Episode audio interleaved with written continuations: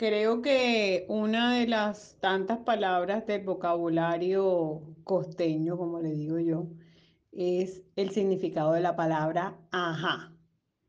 Y puede tener demasiadas, demasiadas eh, significados, demasiados significados, como ajá, ¿y tú qué? Es un cuéntame, ¿tú qué? ¿Qué haces? O, ajá, si te están preguntando algo y quieres afirmar, ajá, sí, también se puede interpretar.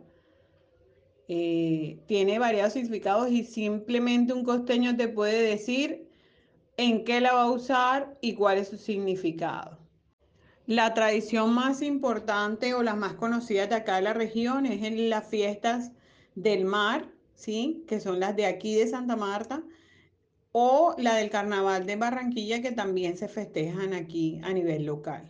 De la región de Costa sería, yo creo que la más, más, más sería el Carnaval, porque realmente implica toda la costa.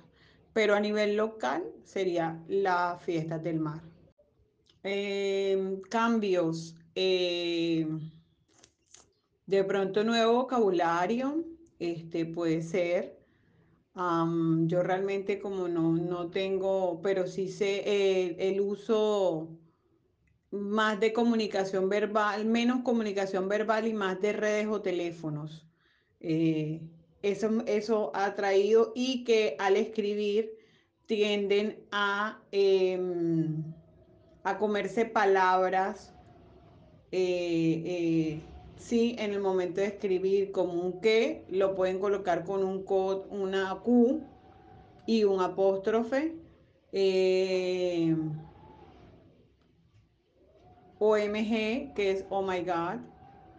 Eh, y cosas así. Tratan de simplificarla, pero son generaciones que utilizan menos el habla y más la tecnología para comunicarse.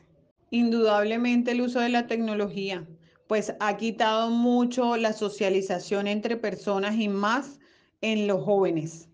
Si tú vas a fiestas o reuniones de jóvenes, están más pegados al celular que interactuar entre ellos mismos.